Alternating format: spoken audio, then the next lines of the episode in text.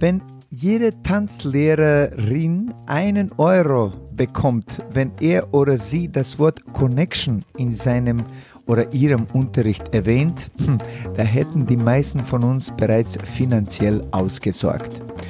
Connection im Social Lensing ist ein sehr strapazierter und auch vor allem missverstandener Begriff. Und wie so oft kreieren die Instruktoren und Instruktorinnen ihre eigenen Interpretationen, was sie selbst unter Connection verstehen und in weiterer Folge kreieren dann ihre KursteilnehmerInnen ihre eigenen Interpretationen davon. Das kreiert dann eine allgemeine Verwirrung, ohne dass es die meisten merken, dass es eine gibt.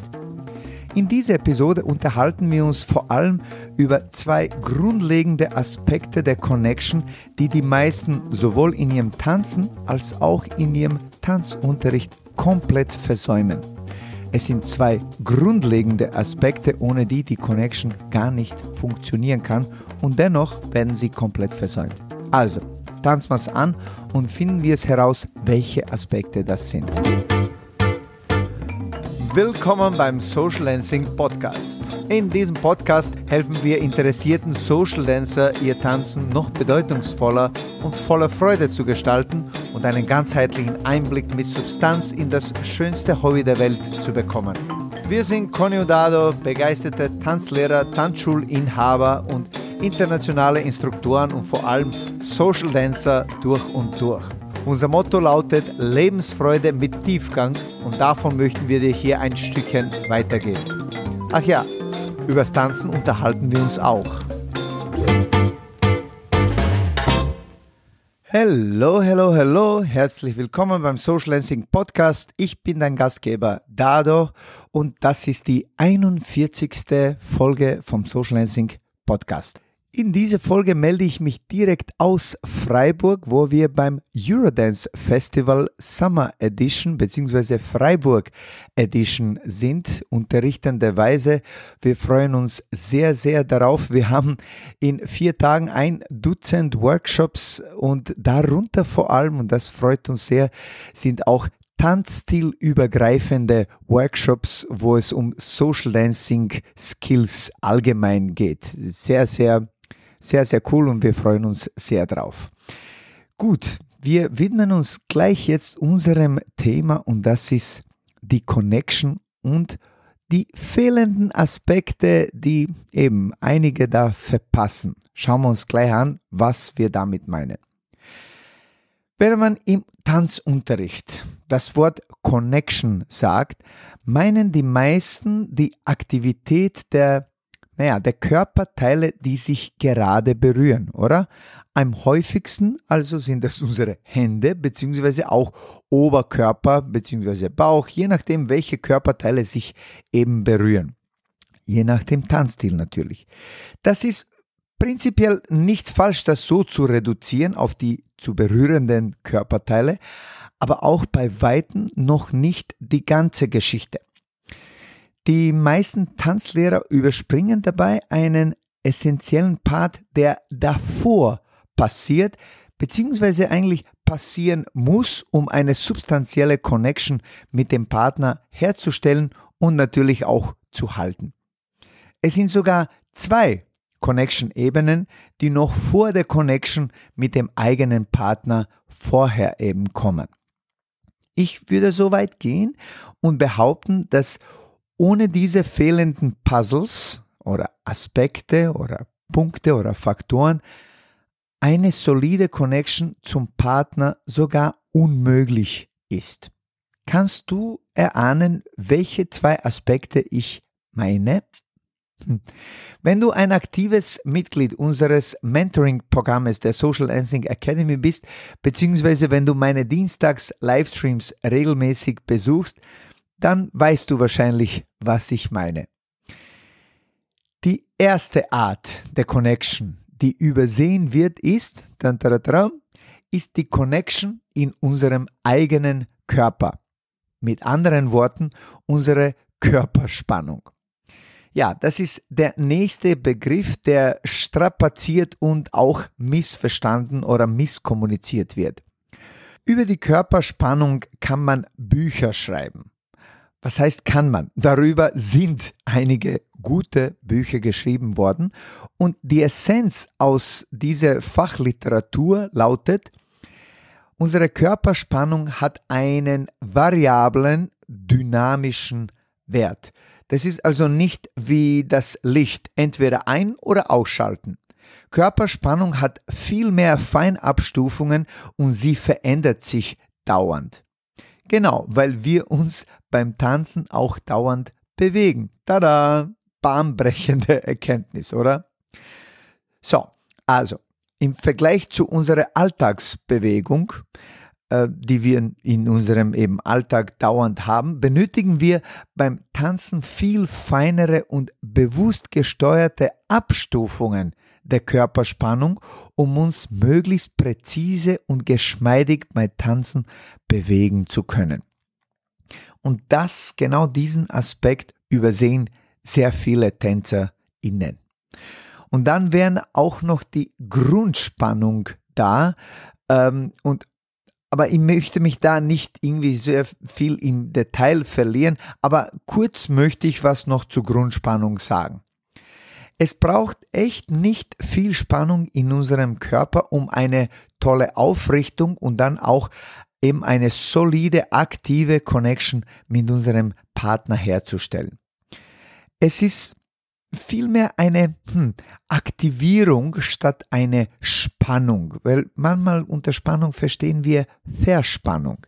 Es ist also vielmehr eine Aktivierung, eine Art aktive Bereitschaft, sich zu bewegen.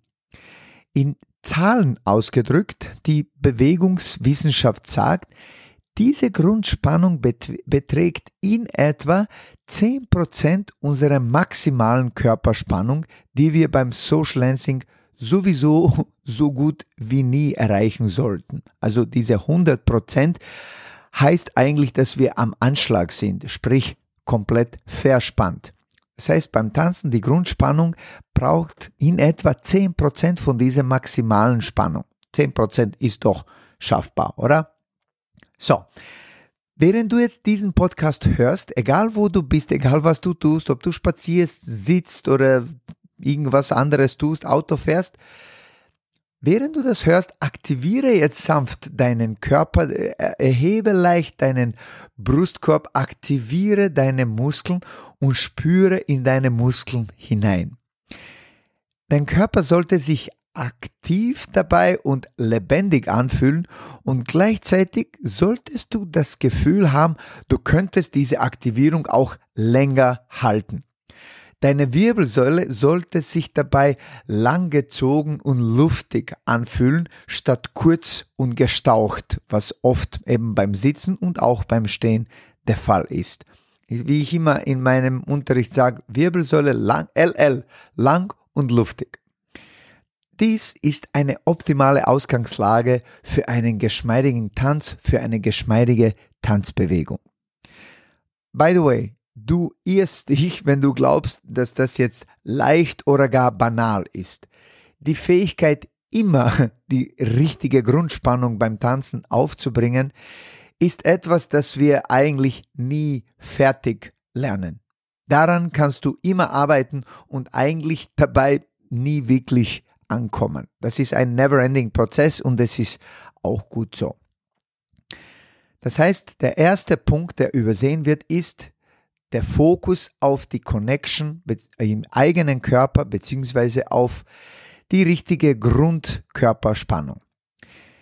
Den zweiten Punkt, der den äh, bei oder der bei der Connection zum Partner übersehen wird, haben tatsächlich die wenigsten auf dem Schirm und da liegt extrem viel Potenzial.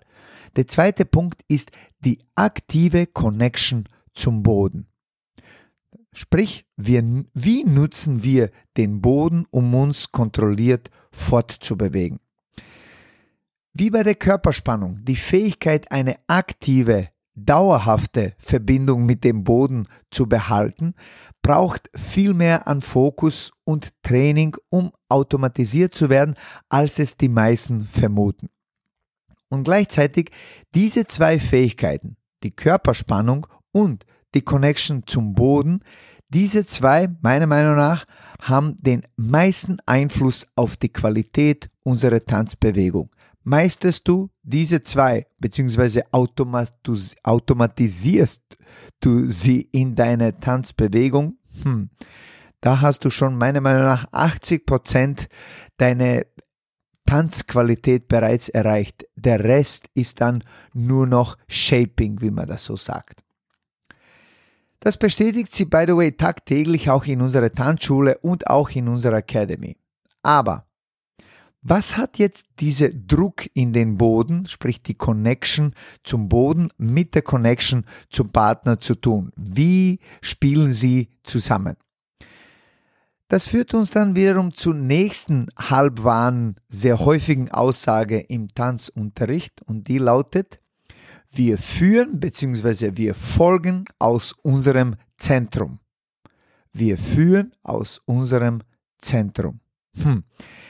Diese Aussage ist grundsätzlich nicht ganz falsch, aber bestenfalls unvollständig. Denn da fehlen noch einige Schritte davor. Lass mich kurz erklären. Wenn du jetzt deinen Partner direkt aus deinem Zentrum, sprich direkt aus deinem Schwerpunkt führst und bewegst oder deine Bewegung direkt aus deinem Zentrum ähm, führst, da müsstest du dafür eigentlich dein Zentrum und den restlichen Körper sehr kontrolliert und präzise bewegen können, oder? So, jetzt ich habe eine Frage für dich. Welche Teile unseres Körpers sind für die Bewegung unseres Zentrums zuständig? Wenn sich unser Schwerpunkt bewegt, was muss sich davor bewegen? Was bewegt unseren Schwerpunkt im Alltag? Die Straßenbahn, Fahrrad, Auto? Fast. Irgendwie müssen wir es dann ins Auto oder in die Straßenbahn erstmal schaffen. Also, genau, ding, ding, unsere Beine und eben Füße bewegen unseren Körper und gleichzeitig eben unseren Schwerpunkt. Das ist noch ein bahnbrechendes Konzept, ich weiß, aber bleib bitte noch bei mir.